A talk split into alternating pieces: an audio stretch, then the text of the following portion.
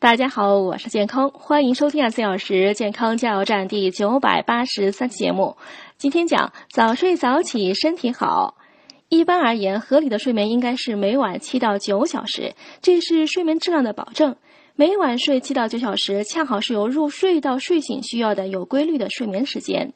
成年人入睡后，脑垂体会增加分泌生长激素，促使细胞新陈代谢，身体力得到恢复，储存体能。